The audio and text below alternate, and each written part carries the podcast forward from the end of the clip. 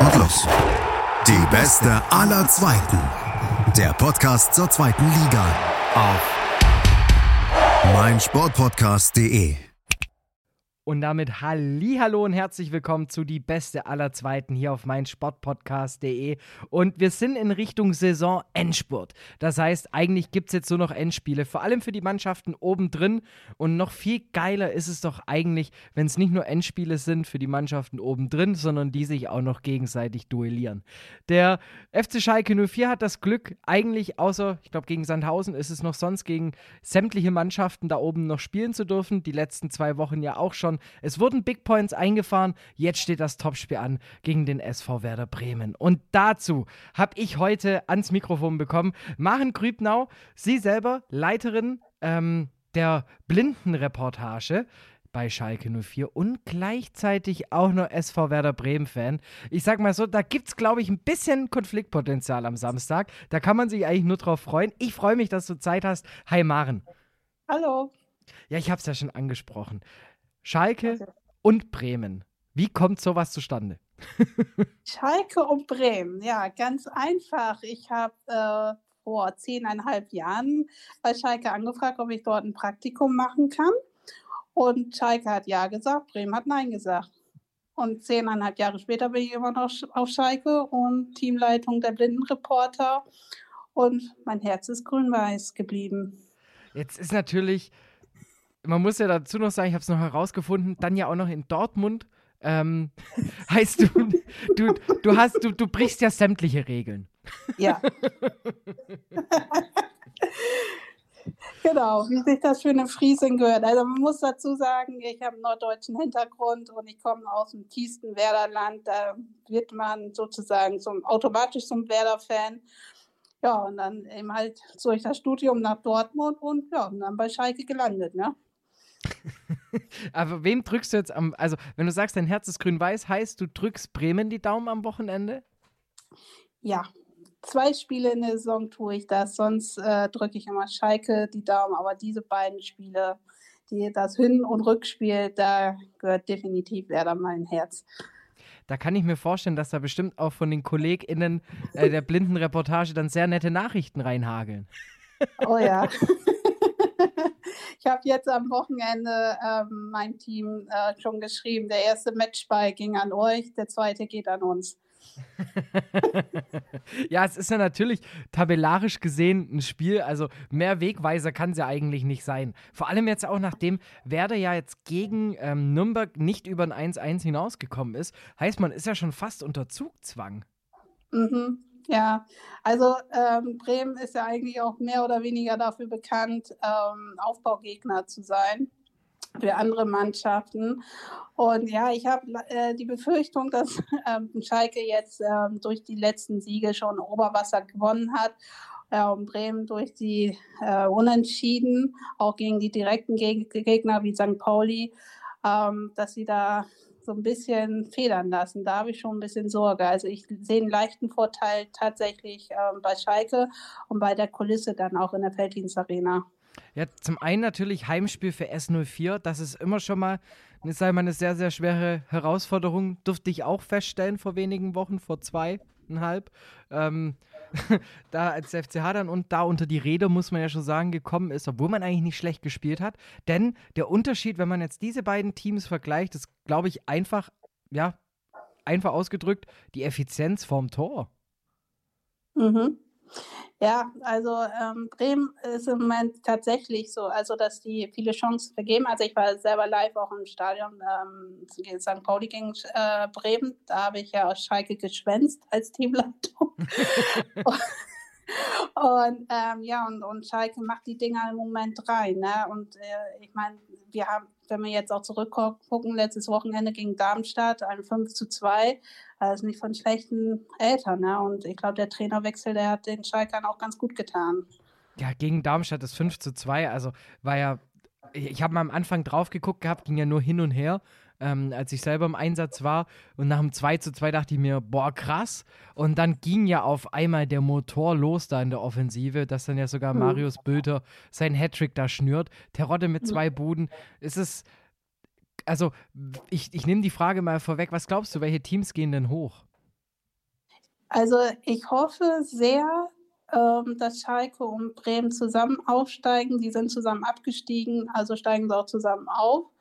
Hoffe ich sehr, ähm, weil auch das Spiel von Werder Bremen ist für mich immer das Highlight-Spiel auf Schalke, also nicht das Derby. Es gab auch mal Zeiten, da hat Schalke ja auch in der Champions League gespielt. Das war auch nicht so mein Highlight, das war immer die Werder Bremen-Spiele da ich dann ein norddeutsches Feeling dann im Stadion hatte. Deswegen hoffe ich sehr, dass die beiden aufsteigen. Und natürlich St. Pauli, das wäre natürlich auch eine coole Geschichte. Ja, es ist ja allgemein, wenn man es hört, äh, Schalke gegen Bremen vor ein paar Jährchen hätte man nicht gewusst, spricht man gerade über Liga, DFB-Pokal-Halbfinale oder das europäische Spitzengeschäft. Mhm. Jetzt darfst du dich in Liga 2 duellieren. Das ist irgendwie, irgendwie immer noch komisch. Aber auf der anderen Seite natürlich auch irgendwie so der Ertrag der letzten Jahre. Ähm, wenn man jetzt, du sagst, du bist seit zehn Jahren bei S04, ähm, mhm hat sich, also wie war so deine Wahrnehmung von der ganzen Sache? Weil es war ja ein Abstieg, der sie angedeutet hat. Ja, also ähm, ich sag mal so, ich, ich habe mich ähm, so nebenbei mit, äh, mit Schalke so beschäftigt. Ich habe hauptsächlich, bin ich so in meiner Funktion in der Teamleitung geblieben. So, und klar wundert man sich so, okay, über den einen oder anderen Trainerwechsel ähm, also da einige Personalentscheidungen habe ich nicht nachvollziehen können. Und ähm, ja, da sind auch, also ich bin jetzt nicht so in der Tiefe bei dem Verein drin, wer welche Entscheidung getroffen hat, wer was richtig gemacht hat und wer nicht. Ne? Ähm, aber das ist schon, ähm, ja, die hätten an der einen oder anderen Stelle den einen oder anderen Spieler mal früher verkaufen sollen oder ähm, erst gar nicht einkaufen sollen. Ähm, das ist schon, ähm, schwierig war und auch die ganze wirtschaftliche Lage da auch auf Schalke. Und wenn, man, ja und weil, wenn man ja jetzt guckt, jetzt in den letzten Wochen, auf einmal wie Phönix aus der Asche.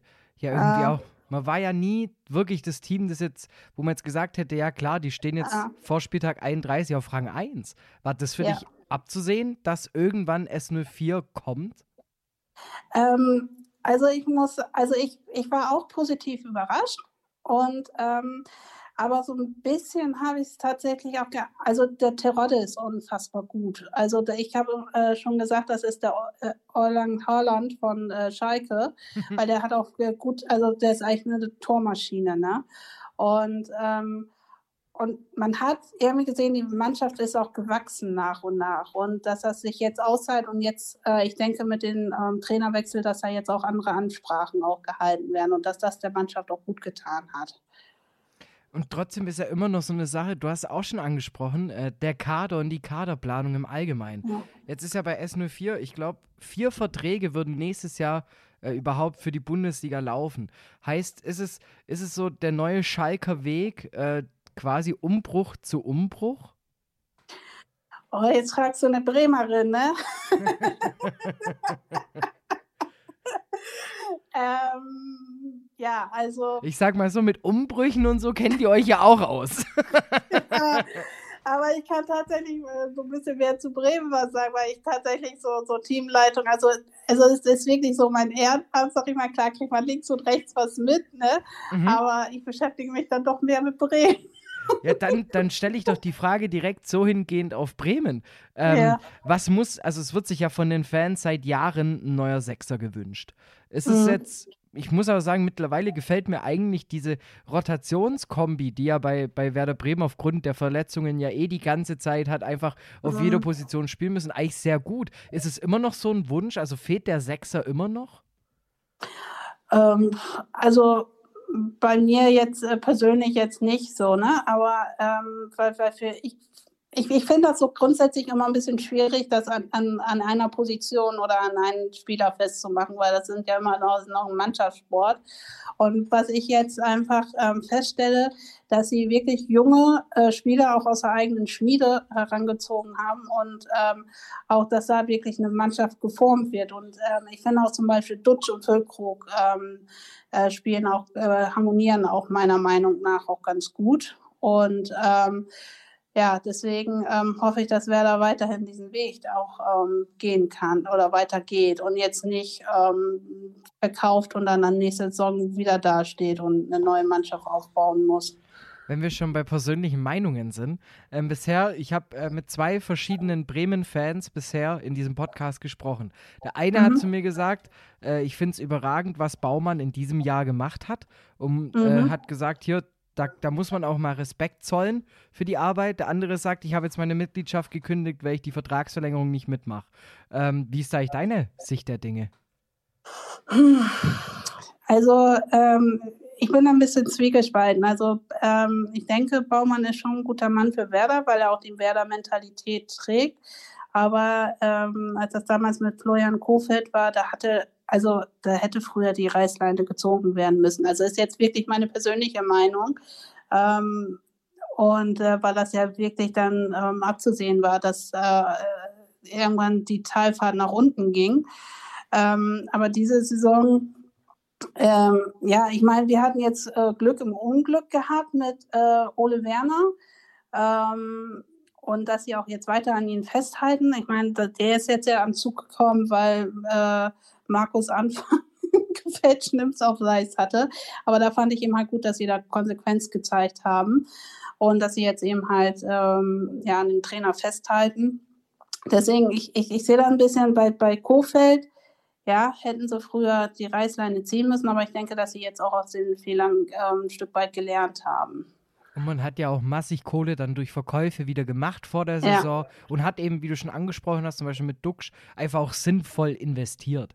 Ja, also ich glaube, dreieinhalb Millionen hat der Mann vor der Saison gekostet. Also wenn du den jetzt einstellig verkaufst, dann, dann hast du einen Fehler gemacht. Mm, ja, und, und ich finde, das ist tatsächlich für mich der Spieler der Saison. Also den hatte ich vorher für mich auch gar nicht so auf dem Schirm gehabt. Ähm, aber äh, jetzt so, äh, die, so die Spiele, ähm, also jetzt letztes Spiel war ja jetzt nicht so gut, aber die Spiele davor, wo ich gedacht habe, oh, das ist nicht schlecht, das wäre gut, wenn er bei Bremen bleiben würde. Weil ich, ich finde, dass er, wie gesagt, noch mit Füllkrug zusammen gut harmoniert.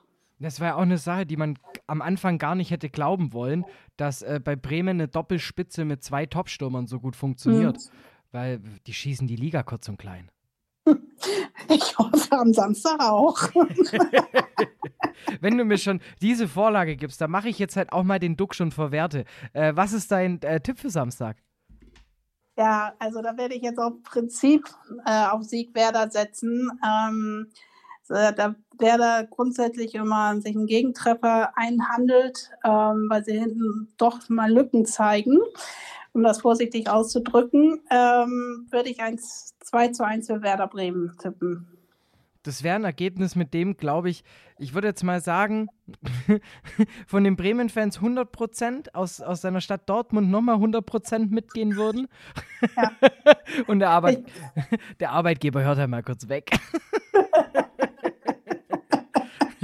Allgemein, jetzt muss ich trotzdem einmal ganz kurz den Statistikfuchs hier spielen. Ne? Ähm, es gab bisher genau 118 Spiele, 47 dafür pro Schalke und 47 pro Bremen. Ähm, Oha. Das heißt, okay. da liegt auch schon mal eine gewisse Brisanz drin. Ähm, das ja. letzte Aufeinandertreffen in der Bundesliga war noch ein Unentschieden, daran erinnere ich mich. Und weshalb ich nochmal auf diese Bundesliga-Zeit abziehe. Wenn du sagst, ähm, seit zehn Jahren bei S04 und für dich natürlich auch immer das Highlight, das Spiel gegen Bremen. Welches ja. Spiel ist dir da vor allem in Erinnerung geblieben? Ähm, also tatsächlich, äh, weil das auch unter äh, wirklich auch kuriosen Bedingungen auch stattgefunden hat, auch das Geisterspiel tatsächlich. Ähm, weil weil das, das war wirklich was Außergewöhnliches gewesen. Ähm, weil das Stadion komplett leer war und, ähm, und man hörte die Spieler und, ähm, und auch die Anweisungen vom Trainer und natürlich ist da Werder auch mit dem Sieg nach Hause gefahren fahren. ähm, also das ähm, war eigentlich tatsächlich ähm, so ein Highlight-Spiel. Und dann weiß ich noch, ich bin mit einem äh, Blindenreporter nach Bremen gefahren. Das war erster Spieltag. Ähm, das muss, glaube ich, ich weiß nicht mehr genau, 16, 17 gewesen sein, ich weiß nicht mehr genau. Ähm, und da hat ähm, Schalke in Bremen gewonnen und der Blindenreporter meinte, ähm, Schalke wird jetzt deutscher Meister. Oh. Und ich habe, ich habe ihn angeguckt. Also die Schalke-Fans machen ja wirklich aus dem Auswärtsspiel ein Heimspiel. Ne? Das muss man denen ja lassen. Ne? Und ich habe ringsherum geguckt und war so, okay, die feiern hier ab. Und er denkt jetzt ernsthaft, ich bin deutscher Meister und ich habe dagegen gehalten. Ich dachte so, ne, das haben sie 50 Jahre nicht geschafft. und wir haben den ersten Spieltag, weil sie gewonnen hatten. Und dann habe ich mit ihm gewettet. Und er musste am Ende der Saison mit einem Werder-Trikot durch die Felddienstarena laufen, weil Ui. er die Wette gegen mich verloren hat. Das, also, also, das sind so die beiden Spiele, einmal dieses unter Corona-Bedingungen und einmal ähm, dieses äh, mit der Wette und da ziehe ich ihn bis heute mit auf. Das kann ich mir vorstellen. Ich meine, das, das muss 2015 gewesen sein. Irgendwie, ich glaube, ein 3-0 oder 3-1. Also ja, 3-1, ja. Mhm. Ja, da hat auf jeden Fall mal Bremen schön einstecken dürfen. Aber ja, also ja. Äh, zum einen ist, dass er auch wettet, dass Schalke Meister wird, das ist schon mal auch eine Ansage hier. Aber gut. Ja, er war voll überzeugt und ähm, ich habe dann äh, von den damaligen ähm, Bremer Blindenreporter dann das Trikot ausgeliehen, damit er das anziehen kann und damit durch die Felddienst Arena laufen kann. Also solche Connection hatten wir damals. Und ich meine, umgekehrt hätte ich dann mit einem Schalke-Trikot durch das Weserstadion laufen müssen. Also, ähm, aber ich war mir ja sehr sicher und von daher, ich meine, mit, äh, um eine Kiste Bier kann man ja immer betten, aber es ist sehr langweilig. Das fand ich ja viel cooler. Ja, ich wollte gerade sagen, also die Aktion zu sagen, man läuft da mal kurz mit dem Trikot des anderen Lieblingsvereins, ähm, da mal kurz im gegnerischen Stadion rum, finde ich eigentlich auch, ein, das ist ein solider Wetteinsatz, muss man einfach ja. mal sagen. Ähm, jetzt ist so, natürlich, wir haben es jetzt in, in Hülle und Fülle gemerkt, dein Herz ist vollkommen grün-weiß. Aber trotzdem, ich muss jetzt diese letzte Frage noch stellen und zwar, musste S04 erst in die zweite Liga absteigen, um Meister zu werden? Das ist jetzt eine gemeine Frage. Fühlt sich so an, ja. ähm, ja. Ähm, wenn ich jetzt äh, ganz gemein bin, würde ich sagen, ja, äh, als Ehrenämtlerin von Schalke sage ich nein. Natürlich nicht. Ich weiß schon. Ich weiß schon. War das jetzt diplomatisch? man, ich denke mal, zwischen den Zeilen hat man es herausgefunden. Maren, vielen lieben Dank, dass du die Zeit gefunden hast hier. Sehr gerne. Für das Gespräch. Ähm, jetzt muss ich natürlich ähm, hinten raus natürlich A, Werbung machen, natürlich. S04, die Blindenreporter heißt, wer da, wer aus dem Pod kommt und die Berichterstattung wahrnehmen möchte, geht dahin. Egal, ob das jetzt bei S04 ist oder eben auch in den, in den, in den Stadien quer durch die Republik verteilt. Ähm, das sieht man eigentlich erst, wofür Inklusion alles einstehen kann und was es heißt, inklusiv zu arbeiten. Und ich finde einfach auch die Sache Blindenreporter. Das ist einfach, es ist so schön, mit den Leuten in Kontakt zu kommen. Ähm, wir hatten vor der Aufnahme schon über Schulungen gesprochen, weil man kennt sich irgendwie doch immer mal wieder noch von irgendwoher, wenn man da zusammenkommt. An der Stelle nochmal Werbung, ganz, ganz viel für die Blindenreportage und die BlindenreporterInnen quer durch die Republik. Ganz, ganz liebe Grüße an der Stelle. Natürlich viel Erfolg. Zum einen, dass dein Tipp wahr geht, dass Bremen gewinnt und natürlich beide Vereine hochgehen. Ich denke mal, der Bundesliga wird es gut tun. Für meinen mhm. Podcast-Titel Die Beste aller Zweiten wäre es sehr, sehr schade. dann, das stimmt. dann muss ich halt auf den VfB und die Hertha hoffen. Mein Gott. Ja. weil dann kann ich auch mal, äh, dann muss ich jemanden finden, der mich interviewt, weil ich kenne dieses Szenario ganz gut, als der VfB in Liga 2 gespielt hatte, hatte ich ähnliche Probleme, was, äh, ähm, sage ich jetzt mal, die Interessen der beiden Vereine angeht, wenn sie gegeneinander spielen. Aber bevor ich mich jetzt hier um Kopf und Kragen rede, die letzten Worte ähm, des Gesprächs, die gehören natürlich immer meinem Gast. Deshalb an der Stelle schon mal von mir. Alles Liebe, alles Gute, Marin, und ich hoffe, bis bald. Ja, ich hoffe auch, bis bald und äh, war eine coole Geschichte. Hallo und willkommen zurück zu die beste aller Zweiten hier auf meinen Sportpodcast.de. Nachdem wir uns jetzt ähm, ja, knapp 20 Minuten lang mit der oberen Tabellenregion beschäftigt haben, werfen wir mal einen Blick ein bisschen hinab äh, und zwar genauer gesagt gerade so ans wahrscheinlich rettende Ufer auf Rang 14. Hannover 96, 36 Zähler nach 30 Partien ist jetzt nicht das, was sich wahrscheinlich die Elf aus Niedersachsen gedacht hatte, was da vor der Saison steht. Im Endeffekt muss man sagen, man hat so ein bisschen es hinbekommen, dass man wieder in ruhigere Gewässer kommt und diese akute Abstiegsgefahr, die es ja durchaus in der Saison zwischenzeitlich gab, dann doch abwenden konnte. So, ähm, zum einen Blindenreporter beim ersten FC Heidenheim, aber gleichzeitig eben auch Fan von Hannover 96. Das ist Hannes Zimmermann. Ähm, wir kennen uns, weil wir haben schon miteinander gearbeitet. Heißt, es macht es mir natürlich ziemlich einfach, ähm, jemanden zu Hannover zu finden. Und an der Stelle erstmal Servus Hannes. Servus Tomme und vielen Dank für die Einladung. Es freut mich extrem, dass es geklappt hat. Und ja, ich freue mich aufs Gespräch. Ja, also ich bin auch froh, dass es jetzt hier mal endlich geklappt hat. Ähm, so kleine interner, Hannes und ich schreiben bestimmt seit zweieinhalb Monaten hin und her. Ah, können wir jetzt aufnehmen? Ah, du hat. und äh, ja, jetzt kann man sagen, wir sind eigentlich so gut wie live, aber das ist eben auch Podcast und kurz vor Release Day äh, mal noch kurz was aufzeichnen. Denn ich habe schon angesprochen gehabt, Hannover 96 ist jetzt so ein bisschen das Thema.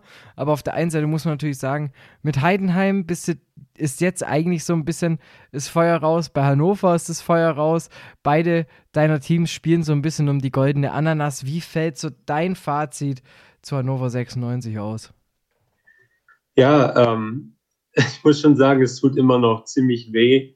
Ähm, jetzt seit mehreren Jahren eigentlich ähm, diese, dieses Wort, diese Worte Hannover 96 immer in Verbindung mit dem Blick nach unten zu hören.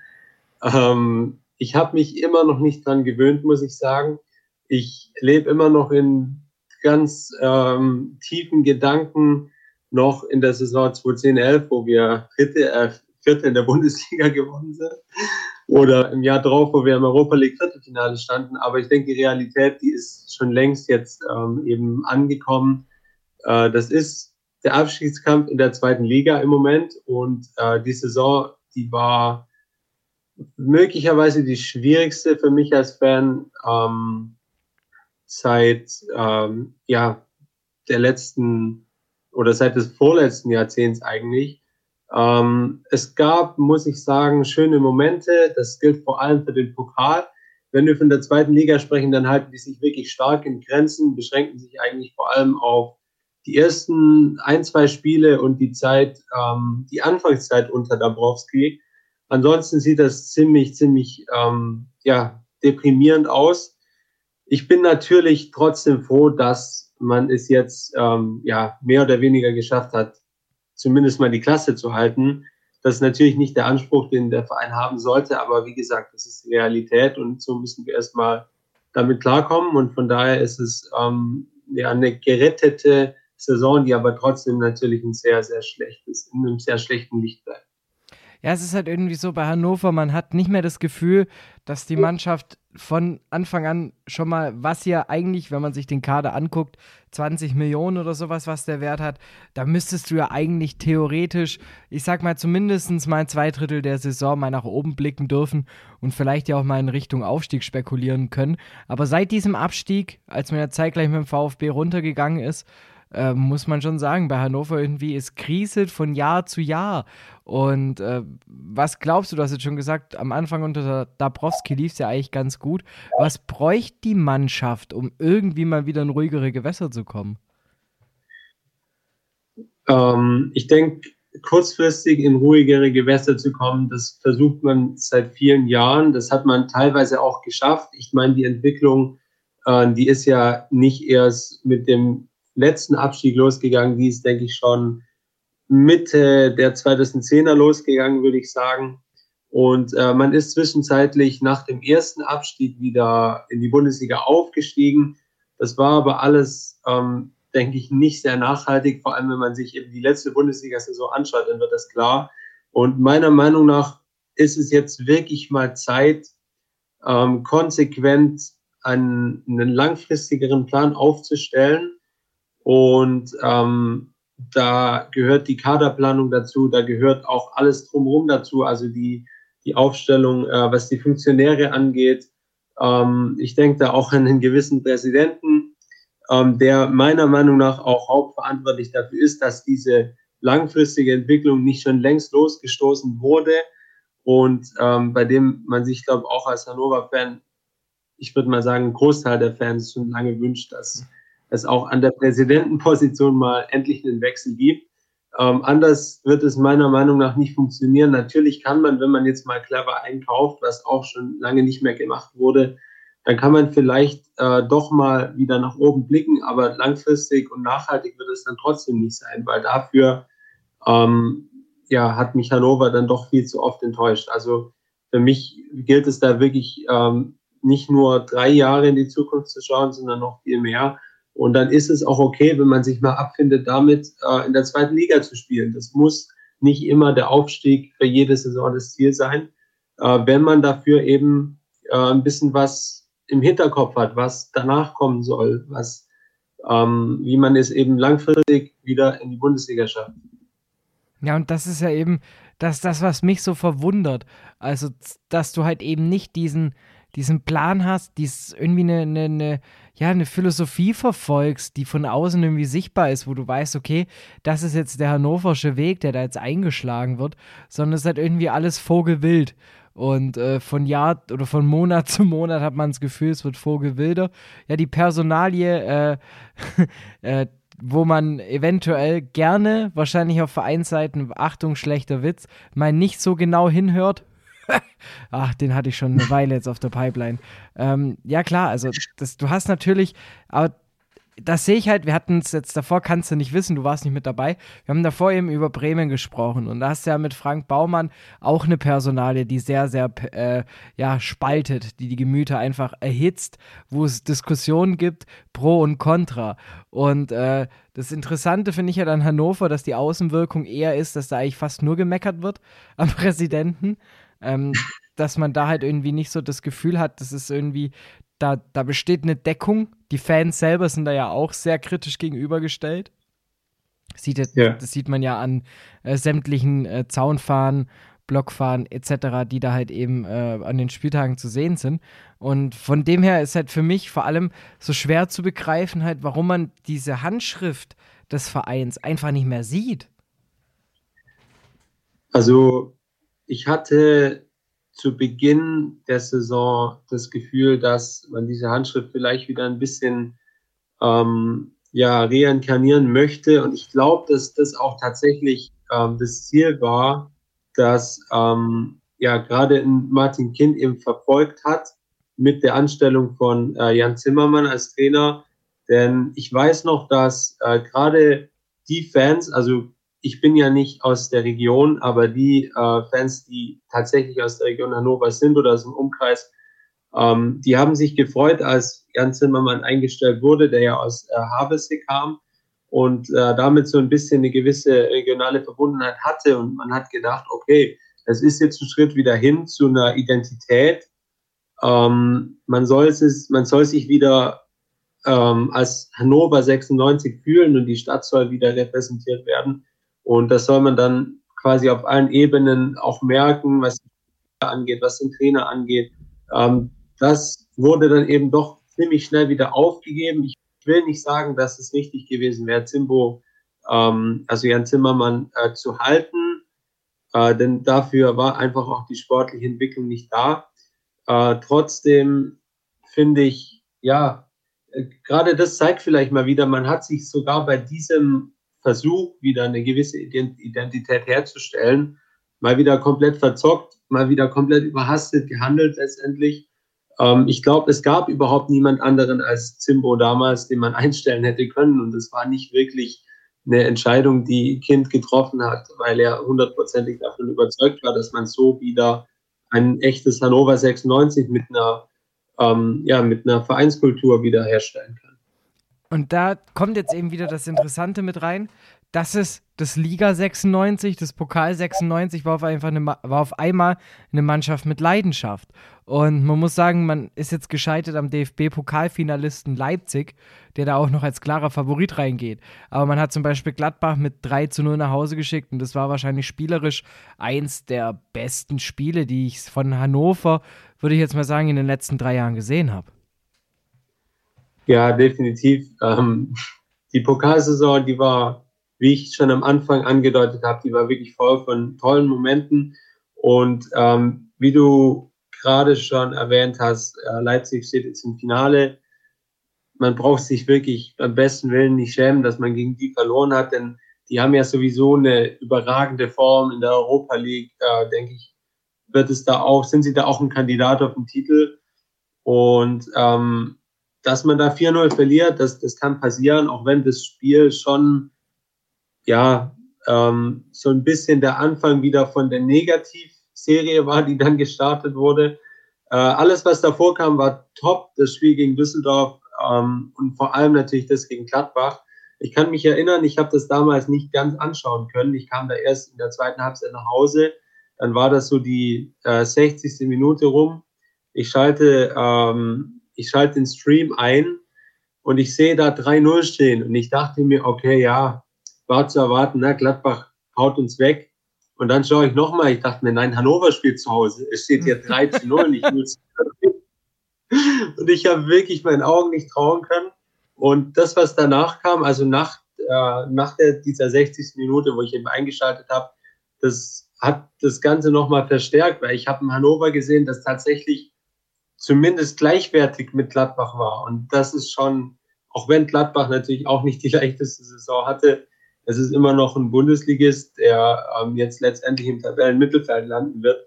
Und äh, das war wirklich ein Spiel, ähm, das für mich vielleicht das Highlight der, der letzten, nicht nur drei Jahre war, sondern auch darüber hinaus. Also auch in den letzten Bundesliga-Saisons hat man eigentlich so ein, so ein geiles Spiel nicht mehr gesehen gehabt. Und ähm, ja, leider hat man die Form wirklich in der Liga sehr, sehr selten ähm, konservieren können.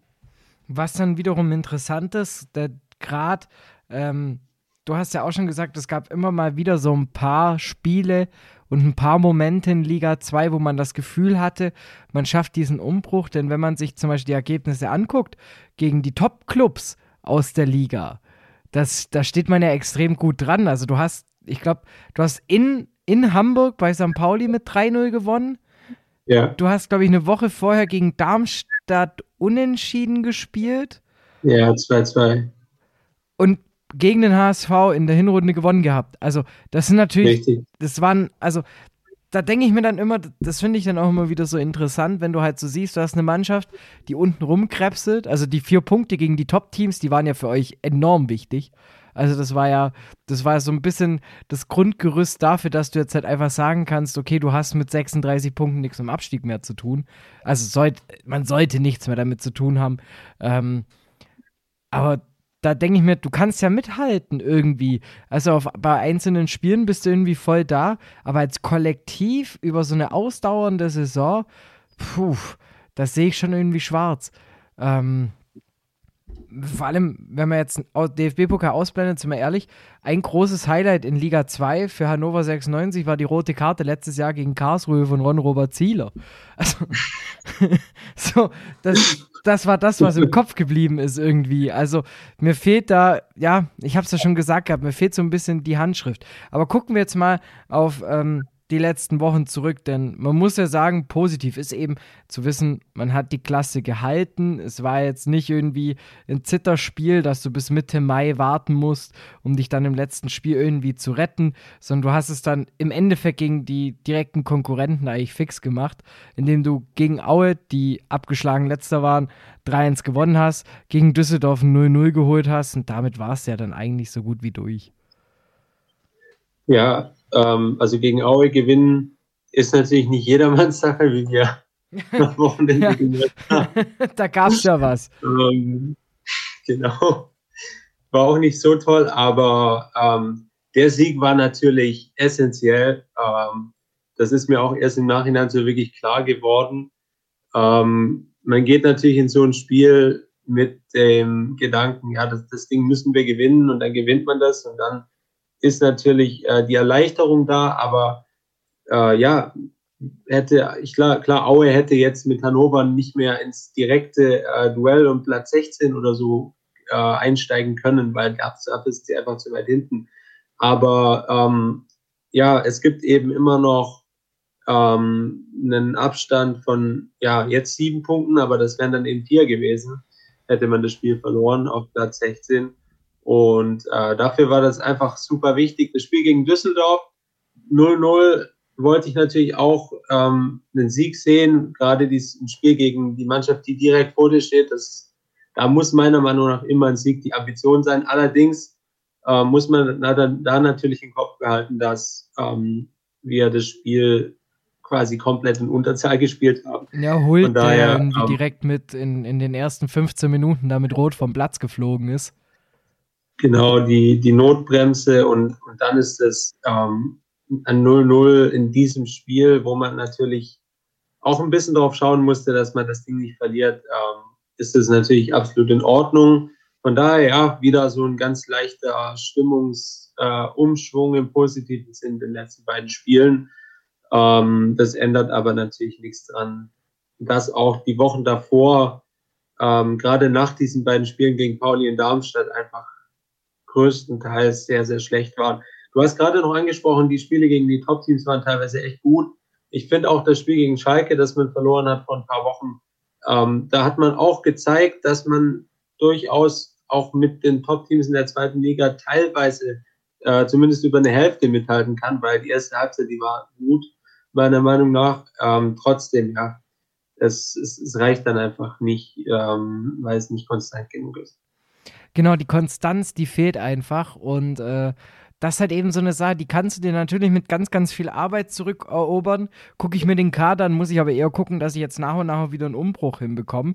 Ähm, weil du hast nun mal, finde ich, auch sehr, sehr viele Profis in einem Alter, wo halt, ich sage jetzt mal, du vielleicht mal schauen musst, dass du für zwei, drei Jahre ähm, einfach einen, im besten Fall nicht nur einen adäquaten, sondern einen besseren Ersatz findest, der eventuell noch ein paar Jahre mehr auch noch mit auf dem Buckel hat.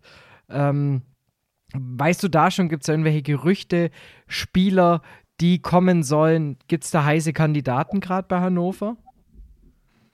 Also es ist nicht ganz so einfach, ähm, bei Hannover über das kommende Transferfenster zu sprechen, weil äh, Markus Mann, der Sportdirektor, hat schon, ich glaube im Januar schon verkündet, dass äh, wirklich Vertragsunterzeichnungen erst dann stattfinden sollen, wenn der Klassenhalt äh, rechnerisch gesichert ist.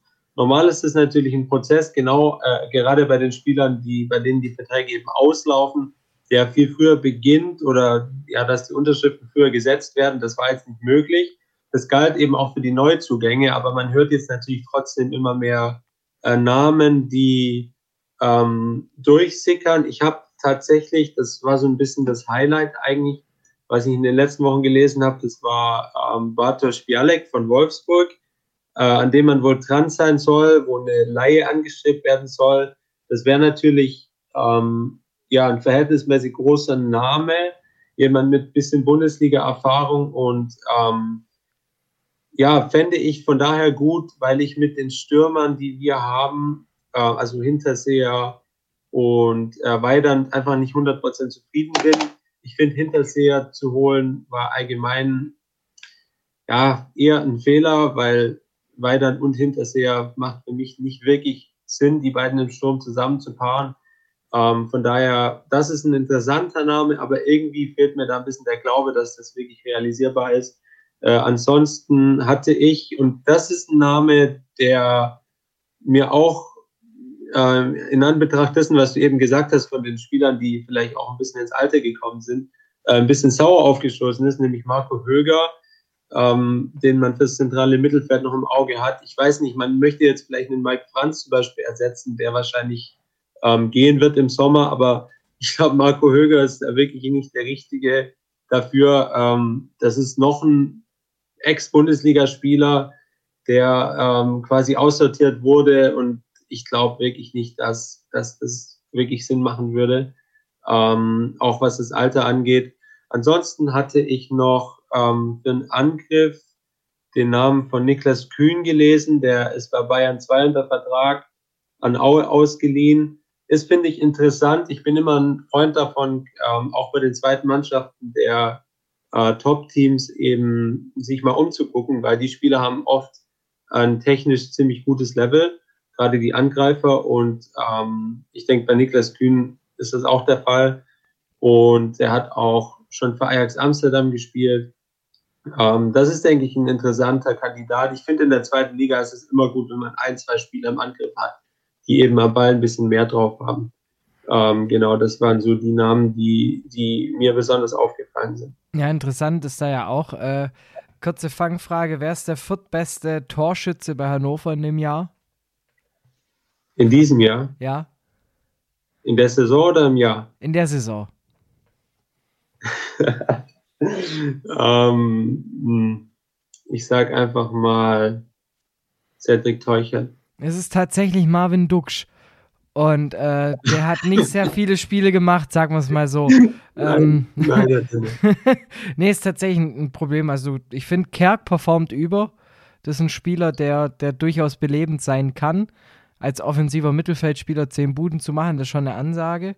Und dann kommt halt Bayer mit sechs, Meiner mit vier. Und dann ist da steht halt auf einmal Duxch. Und äh, das ist halt so, glaube ich, so ein bisschen das Problem bei Hannover dieses Jahr, weil die Offensive hat nie so wirklich stattgefunden.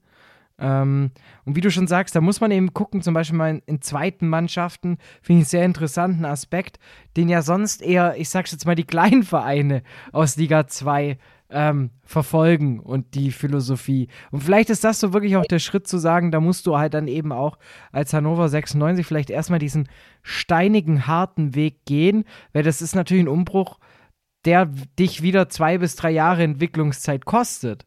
Aber der Ertrag ist halt im Nachhinein höher.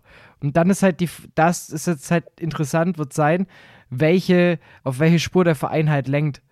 Diesen, wir probieren es wieder irgendwie anzugreifen, scheitern wir blicken wieder ins zweite Tabellen, in die zweite Tabellenhälfte.